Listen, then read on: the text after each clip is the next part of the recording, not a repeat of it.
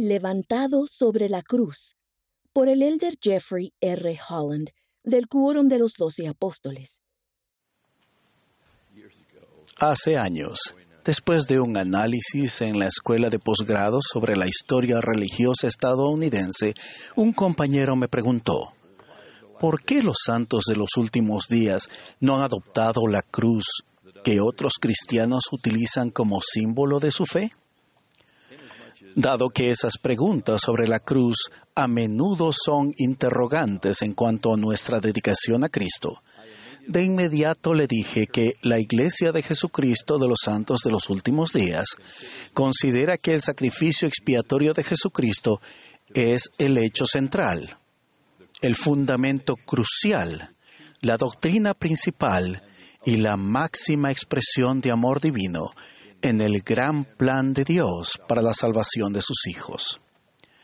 Le expliqué que la gracia salvadora inherente a ese acto fue esencial para toda la familia humana desde Adán y Eva hasta el fin del mundo y que fue otorgada de manera universal. Cité al profeta José Smith quien dijo, Todas las cosas que pertenecen a nuestra religión son únicamente apéndices de la expiación de Jesucristo. Luego le leí lo que Nefi había escrito 600 años antes del nacimiento de Jesús. Y me habló el ángel diciendo, mira, y miré, y vi al Cordero de Dios, quien fue levantado sobre la cruz y muerto por los pecados del mundo con mi gran entusiasmo por amar, compartir e invitar, seguí leyendo. A los nefitas del Nuevo Mundo el Cristo resucitado dijo, Mi Padre me envió para que fuese levantado sobre la cruz y pudiese atraer a mí mismo a todos los hombres, y por esta razón he sido levantado. Estaba a punto de citar al apóstol Pablo cuando me di cuenta de que los ojos de mi amigo comenzaban a ponerse vidriosos. Un vistazo rápido a su reloj aparentemente le recordó que debía estar en algún lugar, en cualquier lugar, y salió deprisa para su cita ficticia. Así concluyó nuestra conversación.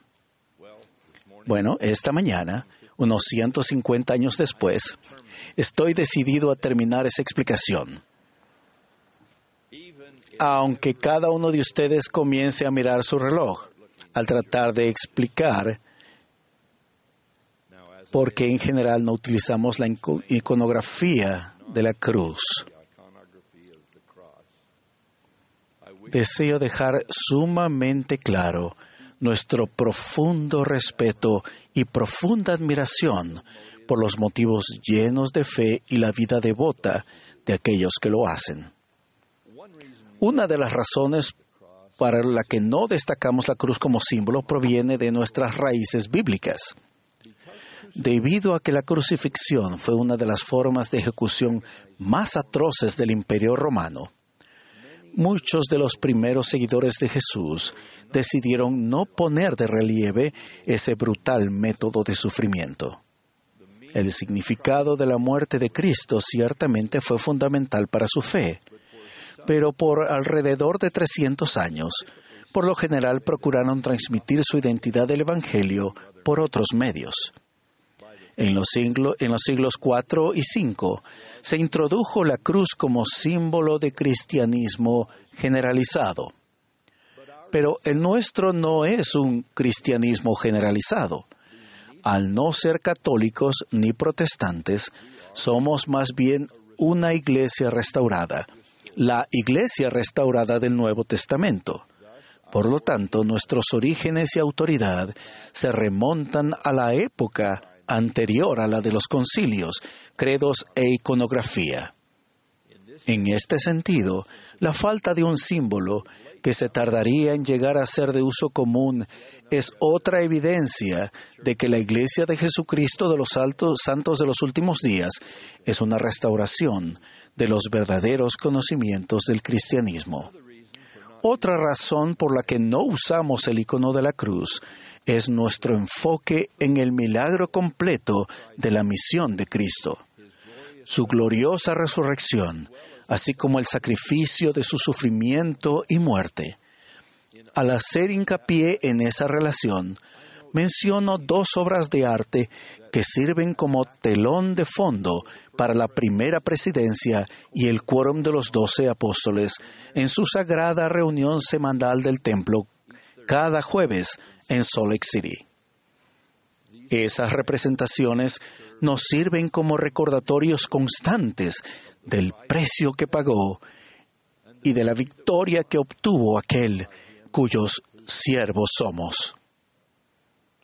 Una representación más pública del doble triunfo de Cristo es el uso que le damos a esta pequeña imagen de Thorvaldsen del Cristo resucitado, saliendo en gloria del sepulcro con las heridas de su crucifixión aún visibles. Por último, nos recordamos a nosotros mismos que el presidente Gordon B. Hinckley dijo una vez, la vida de nuestro pueblo debe ser el símbolo de nuestra fe.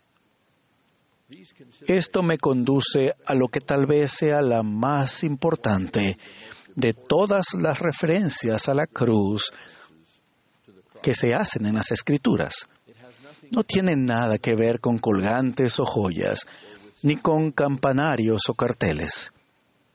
Tiene que ver más bien con la sólida integridad y la firmeza moral que los cristianos deben aportar al llamado de Jesús y que ha hecho a cada uno de sus discípulos en toda tierra y época. Él nos ha dicho a todos, si algún hombre o mujer quiere venir en pos de mí, niéguese a sí mismo y tome su cruz y sígame. Esto se refiere a las cruces que soportamos en lugar de las que llevamos puestas para ser seguidor de Jesucristo, a veces se debe llevar una carga, la propia o la de otra persona, e ir a donde se requiera sacrificio y el sufrimiento es inevitable. Un verdadero cristiano no puede seguir al Maestro solo en aquellos asuntos con los que él o ella esté de acuerdo. No, lo seguimos a todas partes, incluso si fuera necesario, a lugares llenos de lágrimas y problemas, donde a veces es posible que estemos muy solos. Conozco a personas dentro y fuera de la iglesia que siguen a Cristo así de fielmente. Conozco a niños con discapacidades físicas graves y conozco a los padres que, los cuidan. Los veo a todos ellos trabajar, a veces hasta el punto del agotamiento total, buscando fortaleza, seguridad y momentos de gozo que no se reciben de ninguna otra manera. Conozco a muchos adultos solteros que ansían y merecen un cónyuge amoroso, un matrimonio maravilloso y un hogar lleno de hijos propios. Ningún deseo podría ser más justo pero pasan los años y esa buena fortuna aún no llega. Conozco a quienes luchan contra enfermedades mentales de muchas clases, que suplican ayuda mientras añoran y piden en oración llegar a la anhelada tierra prometida de la estabilidad emocional. Conozco a quienes viven con pobreza debilitante, pero que desafiando a la desesperación solo piden la oportunidad de brindar una vida mejor a sus seres queridos y a otras personas necesitadas a su alrededor. Conozco a muchas personas que luchan con temas desgarradores de identidad, de género y de sexualidad. Lloro por ellos y lloro con ellos, sabiendo cuán importantes serán las consecuencias de sus decisiones. Estas son solo algunas de las circunstancias difíciles a las que podemos enfrentarnos en la vida. Son recordatorios solemnes de que el verdadero discipulado es. A Araúna, quien intentó darle bueyes y leña sin costo para su holocausto, el rey David dijo, no, sino que por precio te lo compraré, porque no ofreceré a Jehová mi Dios lo que no me cueste nada. Así también decimos todos. Al tomar nuestra cruz y seguirlo, sería en realidad trágico si el peso de nuestros desafíos no nos hiciera estar más atentos a las cargas que llevan los demás y a ser más empáticos con ellos. Una de las paradojas más poderosas de la crucifixión es que los brazos del Salvador fueron extendidos de par en par y luego clavados en esa posición, representando involuntariamente, pero de manera precisa, que todo hombre, mujer y niño de la familia humana no solo es bienvenido, sino que también se le invita a su brazo que redime y exalta. Así como la gloriosa resurrección siguió a la agonizante crucifixión, de la misma manera se derraman bendiciones de todas clases sobre aquellos que están dispuestos, como dice Jacob, el profeta del libro de Mormón, a creer en Cristo y contemplar su muerte y sufrir su cruz. A veces esas bendiciones llegan pronto y otras veces llegan más tarde. Pero la maravillosa conclusión de nuestra vía dolorosa personal es la promesa del Maestro mismo de que llegarán.